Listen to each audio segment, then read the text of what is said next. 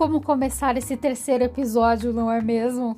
Vamos lá. Bem-vindo, bem-vinda ao podcast Neuro Foi Meu nome é Andressa Fraga, eu sou especialista em neurociências e psicologia aplicada e hoje nós vamos conversar sobre regulação emocional.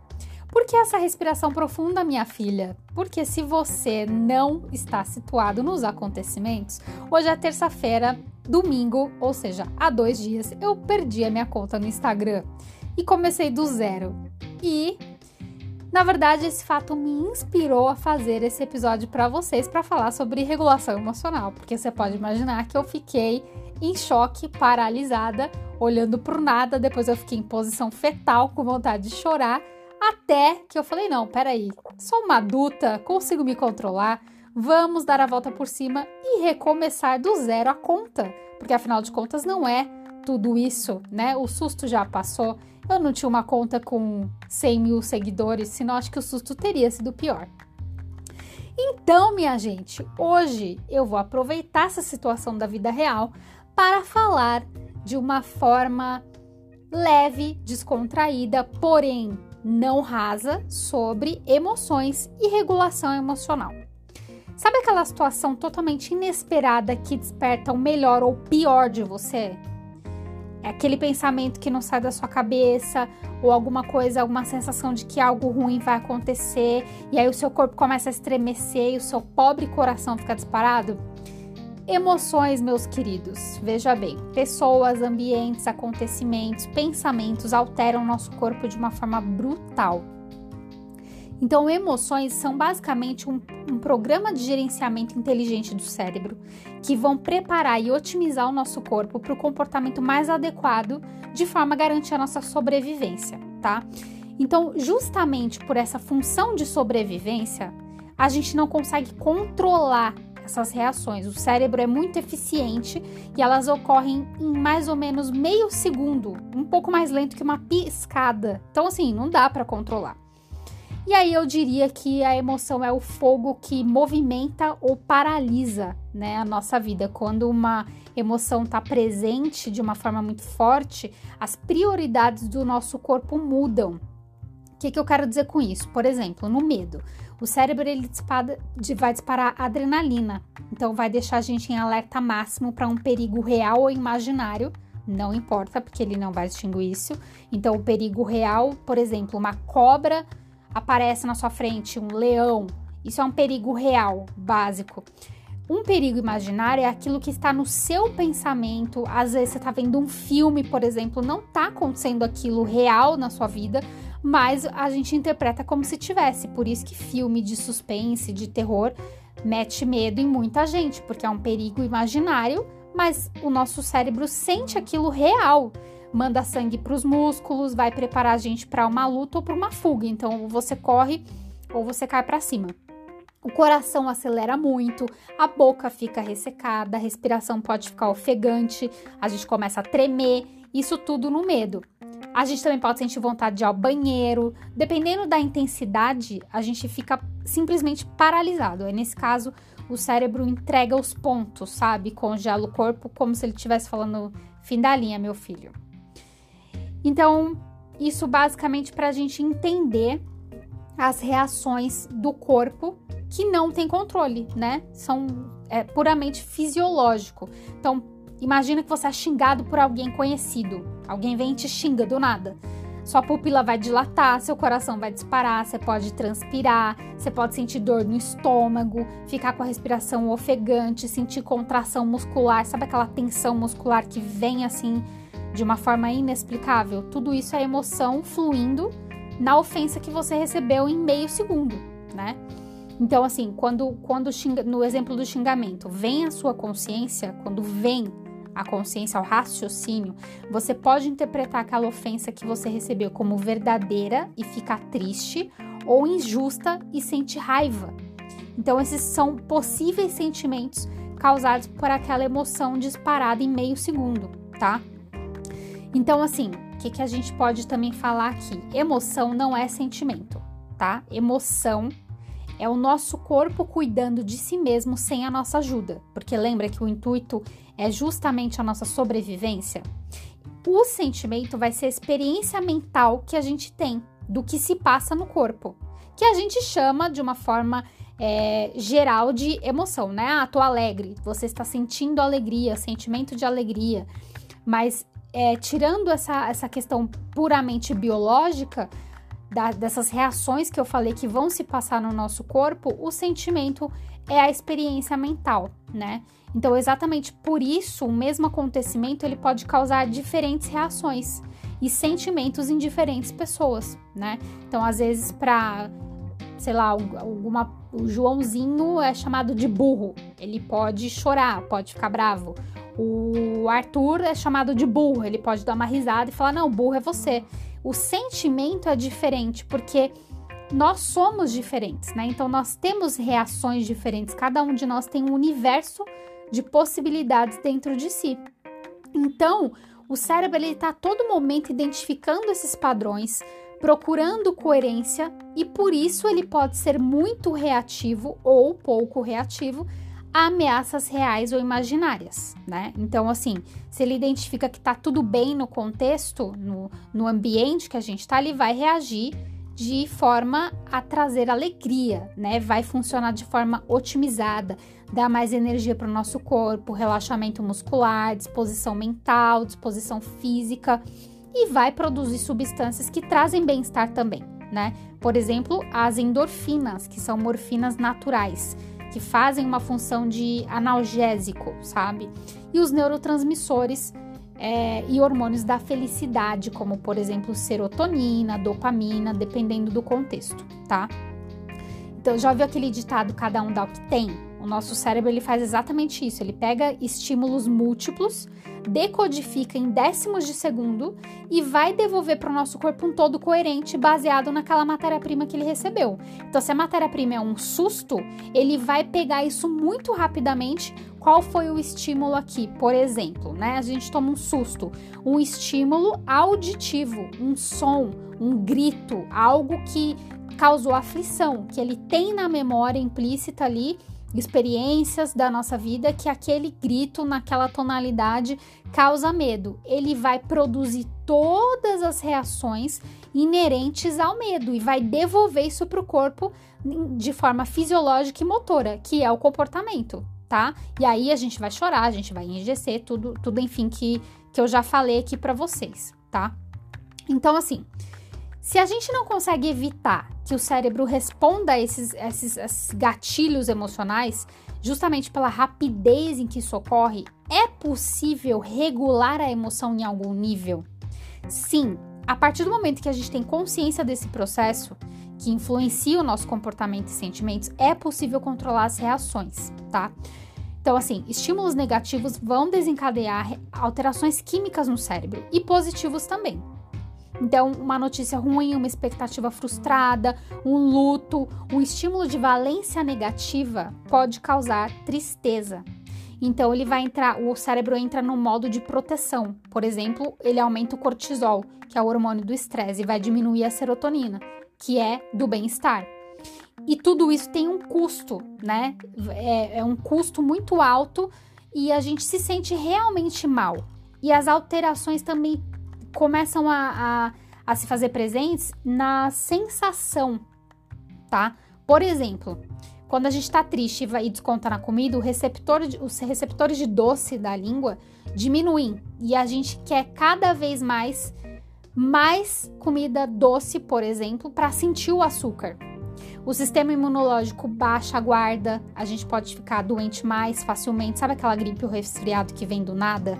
Geralmente é por conta dessa, desse tipo de alteração que causa um estresse de uma forma mais crônica, ou seja, o modo de proteção foi acionado de uma forma extraordinária e mais forte, tá? Então, assim, por que, que é tão importante a gente falar sobre isso e sobre, sobre essa regulação emocional? Justamente por isso, para que a gente consiga sair dessa, dessa, desse modo de proteção, desse modo perigo, mais facilmente, né? Consiga é, dominar esse processamento emocional depois que a gente tem consciência que ele ocorre, tá?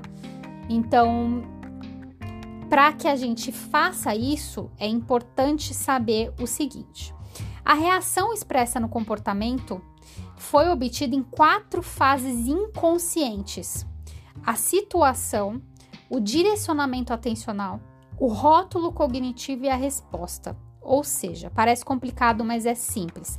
Primeiro tem uma situação interna ou externa, então o estímulo, né, o grito, o susto, o medo, o pensamento, se for a, a situação interna. É impactante o suficiente para chamar a sua atenção, daí o direcionamento atencional. Quando a gente presta atenção a isso, a gente avalia o, quão, o quanto essa situação é boa ou ruim, que é a valência, e em que intensidade que aí envolve o rótulo cognitivo e a resposta. Então, essa avaliação vai envolver memória, sistema de crenças, expectativas, a nossa visão sobre o mundo, sobre o outro, sobre si mesmo. Então, absolutamente tudo, gente, tá interligado. Tá tudo gravado dentro de caminhos neuronais. E isso vem em segundos, sem esforço consciente da nossa parte. Então, é basicamente a nossa história armazenada desde o dia que a gente nasceu, passando por todas as experiências da primeira infância e a forma que a gente costuma reagir. Eu falei bastante sobre isso no episódio 2 sobre hábitos e comportamentos. Se você não viu, dá uma olhadinha lá que eu falo mais detalhadamente como que o comportamento vem, como ele cristaliza, como ele solidifica, tá? Ao mesmo tempo que, que essas quatro fases inconscientes ocorrem, lembra que eu falei que o nosso corpo ele cuida da gente sem a nossa ajuda?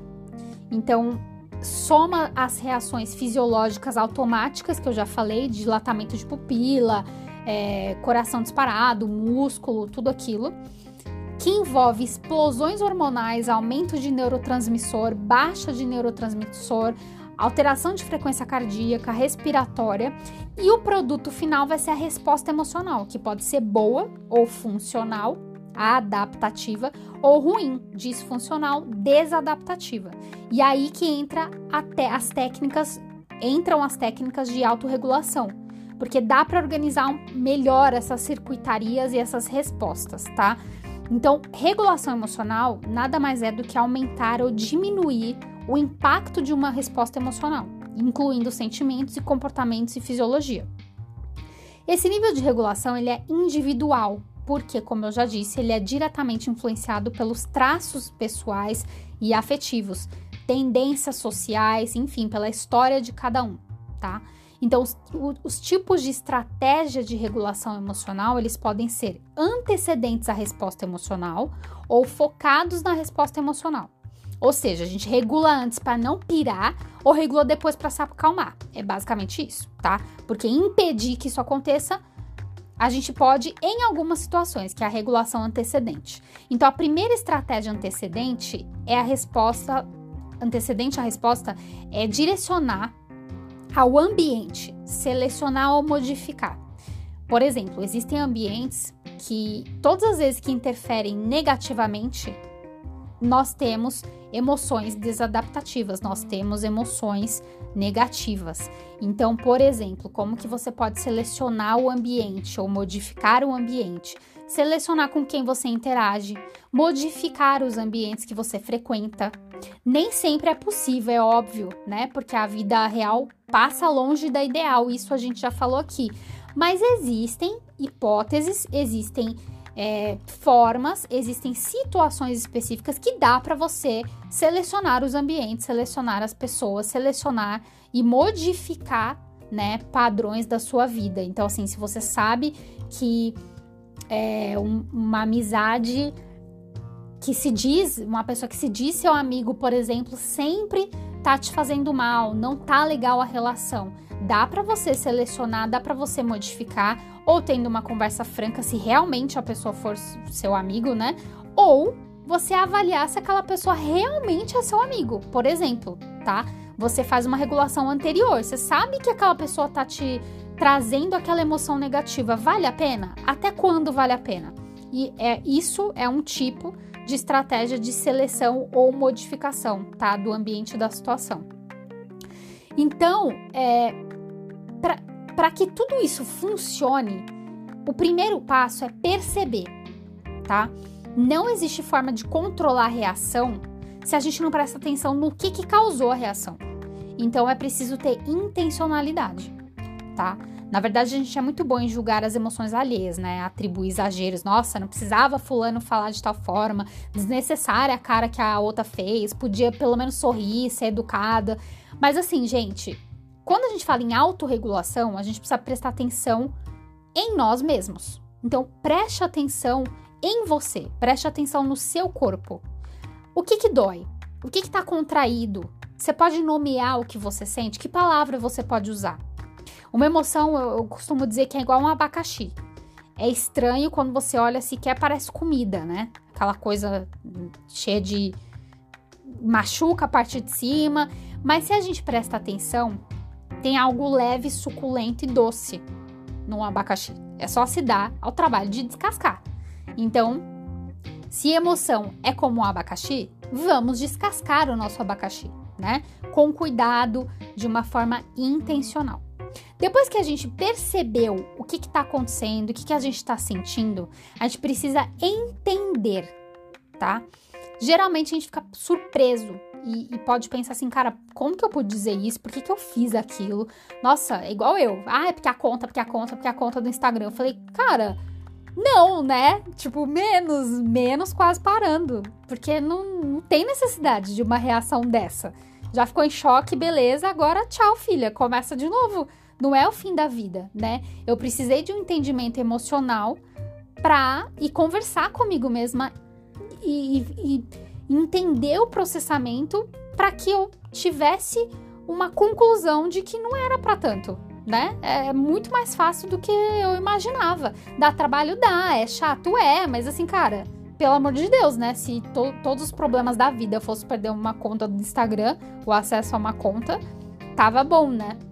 Então, é um exemplo besta, mas que cada um pode achar o exemplo besta na vida dos outros, mas pra gente que tá sentindo na hora não é besta, né? Não é besta. Machuca e dá trabalho, né? É algo que pode realmente influenciar de uma forma bem negativa no nosso dia a dia. E pior ainda é quando a gente começa a pensar, por exemplo, e trazer à tona da nossa história situações adormecidas, traumáticas que a gente não gostaria de lembrar. Então, assim, pensa com carinho e tenha coragem para entender o seu próprio universo emocional, tá? Essa é a parte de entender, que envolve autoconhecimento. Depois disso, a gente tem a mudança de rótulo cognitivo. É uma estratégia de regulação emocional que a gente busca mudar os pensamentos e as associações na hora de interpretar algo. Eu já falei um pouquinho atrás, né? É o achar que é o fim do mundo e depois concluir que não é para tanto, sabe? Então, o modo otimizado, automático que o cérebro usa é categorizar. A gente gosta muito de categorizar pessoas, coisas e situações.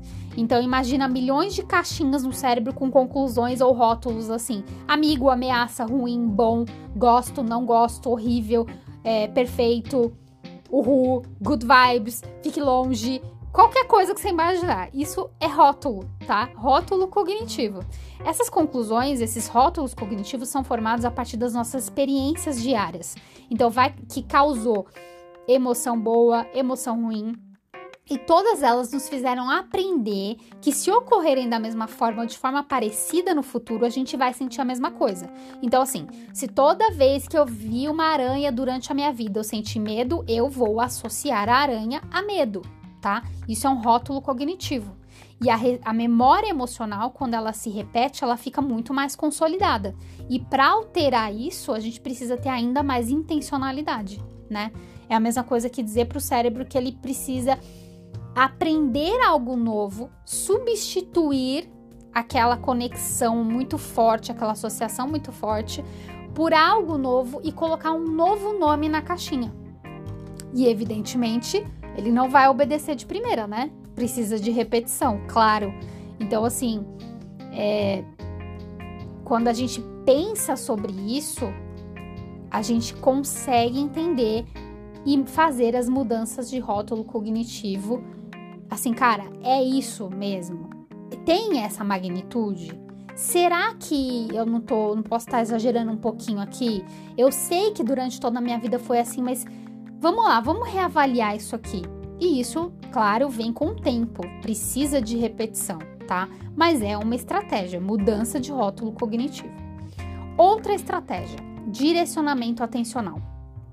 Basicamente, estar de, atento de propósito a situações que nos fazem bem ou melhoram aquela condição.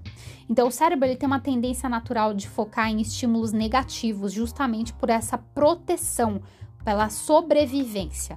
Ele está sempre rastreando e analisando ameaças, possíveis ameaças à nossa sobrevivência. Então, assim, uma, se uma mera se ele desconfiar que algo é ruim, que é bom ou ruim, ele opta muito facilmente pelo ruim tá? Então, isso é, é, é o modo que nós estamos programados na nossa existência, tá? Se ele tiver que curiar alguma coisa, tiver na dúvida entre curiar ou se afastar, ele vai se afastar pela nossa sobrevivência. Então, sabendo disso, a gente precisa fazer um esforço ainda maior para se concentrar em estímulos positivos e avisar o nosso querido amigo cérebro que ele pode relaxar. Então, o direcionamento atencional é escolher prestar atenção no que sobra ao invés do que falta, no caminho que você percorreu, nas situações felizes que você viveu. Sabe? O, quais pessoas têm a sua confiança, a sua amizade, quem é digno do seu carinho. O que que vale realmente a pena focar? Aquela história do copo meio cheio, meio vazio. Onde estiver o seu foco, estarão todas as convergências tá? Quanto mais a gente foca em algo, mais aquilo vai expandir. E na vida emocional, isso faz todo sentido, tá bom? Quanto mais você foca em algo ruim, mais vai expandir essa sensação ruim, porque você está alimentando o seu cérebro com esse estímulo ruim, tá? Então, o direcionamento atencional ele serve para isso, para você focar no que realmente é bom, no que realmente vai te trazer é, um equilíbrio físico e mental. Depois, por último, respiração profunda. É o controle remoto emocional. Se tiver um controle remoto emocional, é respiração, gente. Respiração profunda ou respiração diafragmática é a chave para estabilizar os sintomas fisiológicos que aparecem nos quadros emocionais negativos. Então, assim, quando alguém tá mal, dizer respira fundo é o melhor conselho que, que a gente pode dar. Respirar de forma lenta, profunda, vai ativar o sistema nervoso parasimpático, vai interromper o funcionamento automático. Por quê? Vai baixar a frequência cardíaca e a pressão arterial. Então, ao inspirar e expirar profundamente, vai acontecer essa indução, o cérebro vai precisar comandar essa desaceleração, tá? Se possível, você fecha o olho, associa alguma imagem mental do seu lugar preferido, de alguma coisa que te faça bem e conte pelo menos 10 ciclos completos. Completo é bom, hein? Inspira e reexpira. 10 ciclos completos. Fiquei tão empolgada que já meti o completo no. Ai, gente. Enfim, inspira e expira. O seu coração vai normalizar e a sua mente vai ficar mais calma e o seu corpo vai agradecer, tá? Então, quando a gente se dispõe ao autoconhecimento e o aperfeiçoamento, a gente encontra beleza interior. A gente descobre força em aparentes fragilidades. E as riquezas naturais que nós temos são preservadas, a nossa personalidade, a nossa forma de encarar a vida, por exemplo, agora eu tenho a clareza de que eu tô no caminho certo, que não é um peso fazer uma conta do zero, sabe? Voltando no meu exemplo. Então eu podia ficar entulhando a minha mente e mandando sentimentos negativos e ah, porque eu demorei não sei quanto tempo, ah, porque é o tempo que eu perdi, ah, porque não sei o que lá. Cara, vou começar de novo, sabe? É uma nova oportunidade, vou fazer algumas coisas diferentes e ok, e, e tá tudo ótimo, né? Porque tem coisa que não precisa nos pertencer, não precisa nos definir, não merece ser compartilhado com o nosso corpo, com o nosso cérebro, sabe? Então, para algumas coisas, para algumas tralhas emocionais, a gente só tem um destino: o lixo. Então, espero que tenha feito sentido para você essas estratégias de regulação emocional. É, Tô bem feliz de ter compartilhado isso, porque são coisas que eu utilizei nesses dias, especialmente domingo, e são coisas que você pode utilizar para qualquer situação na sua vida, sabe? Principalmente a, aquela que, se você tiver assim muito surtado, respiração profunda. É sério, gente, isso é muito efetivo, tá? Essa é a forma de você acalmar o seu cérebro e o seu cérebro mandar comandos de calmaria para o seu corpo. Eu espero que tenha feito sentido. Se você gostou, compartilhe com seus amiguinhos. Todos nós precisamos manejar melhor o estresse, controlar melhor as nossas emoções, e eu acredito que esse episódio vai fazer sentido para as pessoas que ouvirem, para você. Muito obrigada por me ouvir até aqui e a gente se vê no próximo episódio. Beijo!